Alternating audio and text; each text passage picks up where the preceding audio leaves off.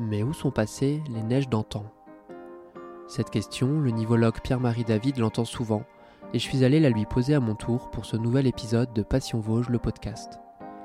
Pierre-Marie David est retraité et sa passion à lui, c'est la neige.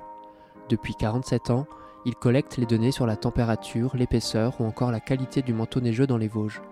Un trésor de statistiques qui fait aujourd'hui le bonheur des scientifiques et des naturalistes.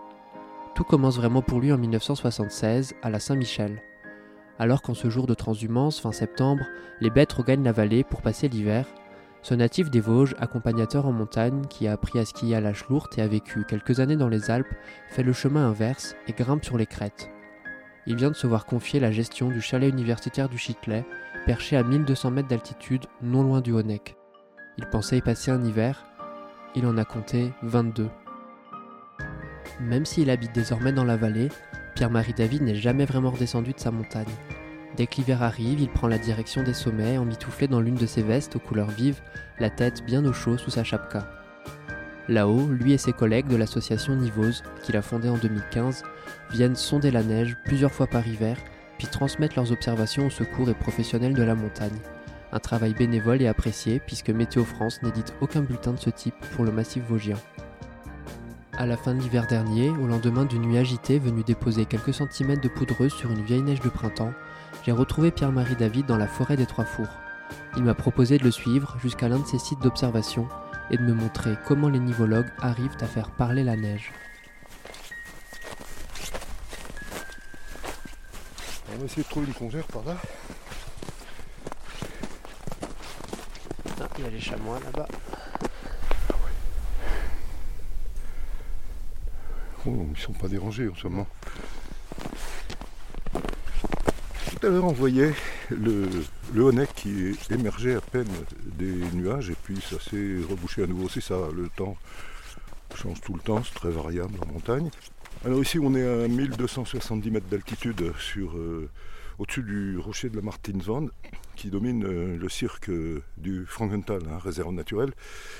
Et là on est sur le secteur des rochers verts. Alors c'est un secteur euh, particulièrement avalancheux, donc il ne faudra pas s'approcher du bord parce que avec les névés et une petite couche de neige poudreuse par-dessus, c'est un véritable risque hein, de glissade. Alors euh, c'est un secteur euh, qui est intéressant là pour nous parce qu'on a deux sites d'études. Le premier qui se trouve à 1200 mètres euh, dans l'enceinte du jardin d'altitude, le jardin alpin donc du Chitelet, en bordure de la route des Crêtes, qui est très représentatif de l'enneigement moyen et qui est un site d'études sur lequel je travaille depuis 47 ans. Donc on a une bonne série. Et puis ce secteur-là, où on vient un peu moins souvent, qui est un peu plus haut, beaucoup plus vanté et qui est véritablement en condition montagne. Et là, on peut voir exactement comment se comporte le manteau neigeux, ses variabilités dans le temps et dans l'espace, parce qu'il n'y a pas de secteur où la neige se dépose de la même manière. Là on a un bon 60 cm. Quelques centimètres de fraîche au-dessus. Là c'est peut-être un peu plus intéressant. 70 cm à peu près. Et apparemment il y a un peu moins de glace. On va entamer le sondage par là.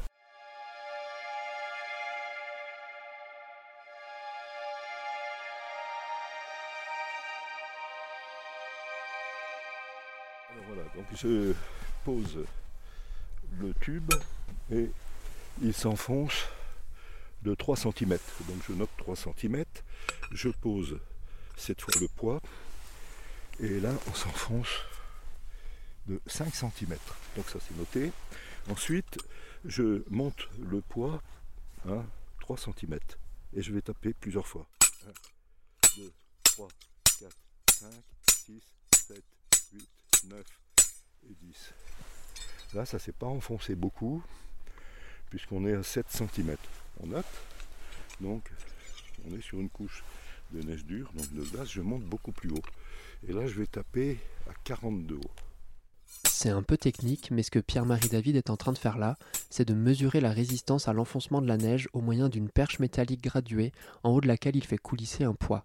En gros, ça lui permet de connaître la hauteur précise du manteau neigeux, mais surtout d'avoir une première idée de sa composition. 4, 5, et là on est au sol, on voit que ça rebondit. Donc là, on est à 53. 53 cm. 53 cm. Mais c'est pas tout.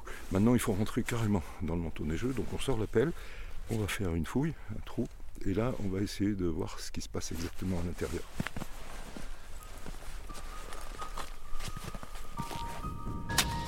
Creuser un trou sur 53 cm de profondeur, c'est déjà pas mal. Alors imaginez ce que c'est quand la hauteur de neige dépasse 1, 2, voire plus de 3 mètres, comme en mars 2006, l'année de tous les records. Dans tous les cas, une fois ce trou creusé, Pierre-Marie David mesure encore la température de la neige et observe à la loupe la taille et la composition des cristaux de glace. Tous ces éléments doivent lui permettre de détecter un éventuel risque d'avalanche. Dans les Vosges, ce risque n'est pas à prendre à la légère dans certains secteurs, et Pierre-Marie David en sait quelque chose, comme il me l'a raconté un peu plus tard, dans le refuge des Trois Fours nous sommes allés nous mettre au chaud une fois le sondage terminé.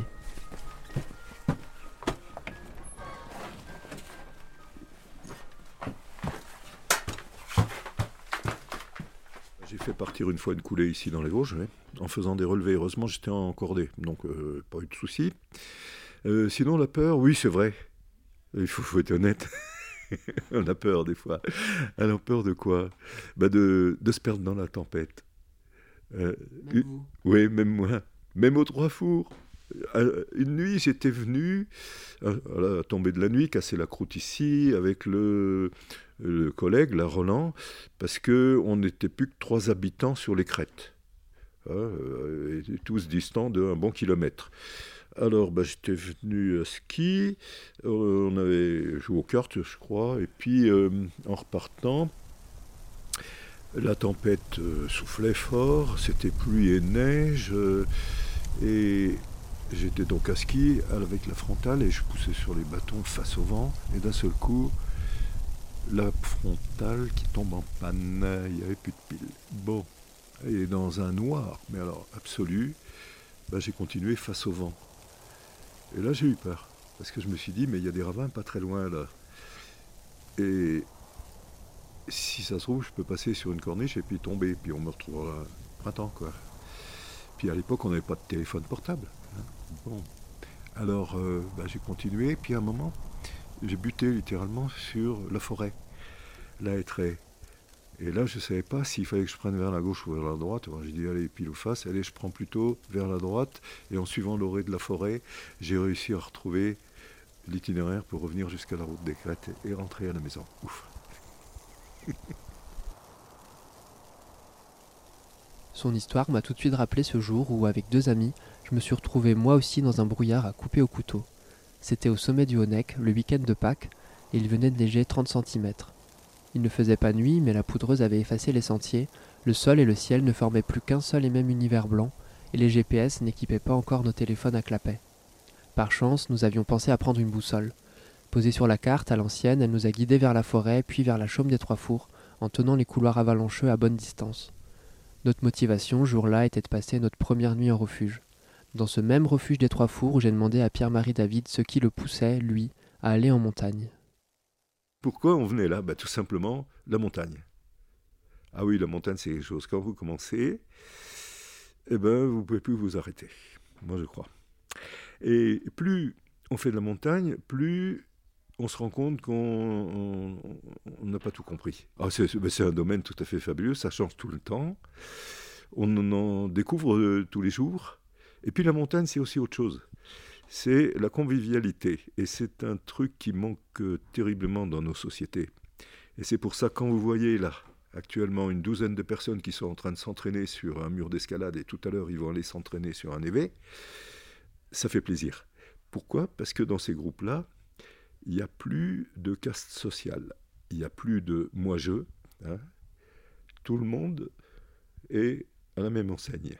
Alors bien sûr, il y a un chef, bah, c'est le chef de cordée, lui il passe devant, c'est lui qui apprend aux gens comment il faut grimper, ce qu'il faut faire, ce qu'il ne faut pas faire, et progressivement c'est eux qui prendront la relève. Et c'est comme ça moi j'ai commencé avec euh, des euh, bénévoles du club alpin qui nous ont emmenés en montagne et on est redevable de ça. Donc maintenant on fait passer le message. Et quand on peut moins aller en montagne parce qu'on n'a plus trop le temps, eh ben, on fait passer le message d'une manière différente, en leur, faisant passer des informations sur le climat, sur la neige, sur euh, le paysage, Et puis en, leur apportant aussi des éléments sur, euh, je sais pas moi, ce qui pourrait les intéresser euh, au niveau de la pratique de la montagne, tout simplement. À ce stade de la discussion, j'ai fini par demander clairement à Pierre-Marie David ce que contiennent ces bulletins édités par l'association Nivose depuis 2000, et plus largement ce que disent les mesures qu'il réalise depuis bientôt un demi-siècle sur l'évolution du manteau neigeux dans les Vosges. Eh ben ça c'est quand même euh, un peu un sujet qui fâche, hein. Euh, mais force est de constater quand même que même sans faire des, des études et un suivi régulier du manteau neigeux, on a plus depuis quelques dizaines d'années les grands hivers qu'on pouvait avoir notamment dans les années 80. Les mesures de température qui ont été faites depuis 1900 montrent qu'on a eu bien évidemment des hivers plutôt froids, très froids même parfois, euh, d'autres euh, comme on a un peu maintenant de temps en temps avec des rues doux, un peu moins froids, mais que ce bouleversement va s'accentuer à partir des années 90. 1990. Et ça, moi, je le vois très bien sur nos mesures, sur nos relevés, parce que entre 76 et 88, par exemple, là, on a des super hivers. Et à partir de 88, 89, 90, là, on a deux hivers quasiment sans neige. Ensuite, c'est très, très aléatoire.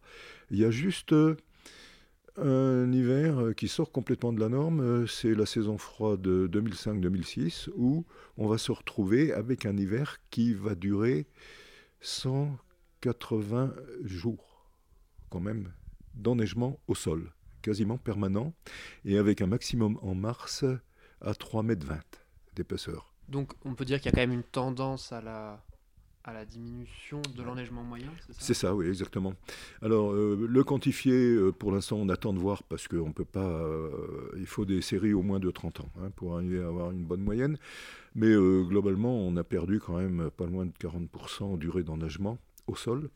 Et en épaisseur, bon, bah, c'est pareil, puisque euh, en début de, série, je sais pas, on arrivait donc euh, assez couramment à des moyennes de 145 jours. Euh, maintenant, on descend parfois jusqu'à 90 jours seulement. Hein.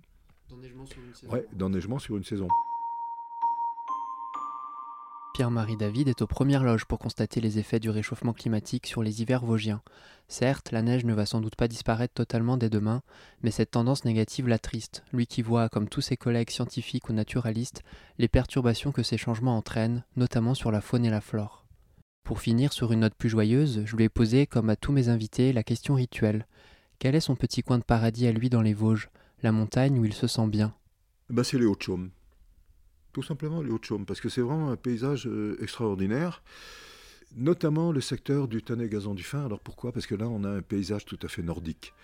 Et quand on parcourt euh, ces, ces Hauts-de-Chaume, euh, ces tourbières d'altitude, on, a presque envie de voir passer, je sais pas, des troupeaux de rennes, par exemple, qui, qui vous rappellent que là, on a un paysage qu'on trouvera aux limites du cercle polaire. C'était Passion Vosges le podcast, réalisé par Esteban Wendling avec une musique d'Emmanuel Vio pour le Lab des DNA de l'Alsace. Merci à Pierre-Marie David et à l'équipe du Refuge des Trois Fours pour l'accueil. Si vous êtes fan des Vosges, y compris en hiver, notre magazine Passion Vosges est désormais aussi décliné en version hivernale.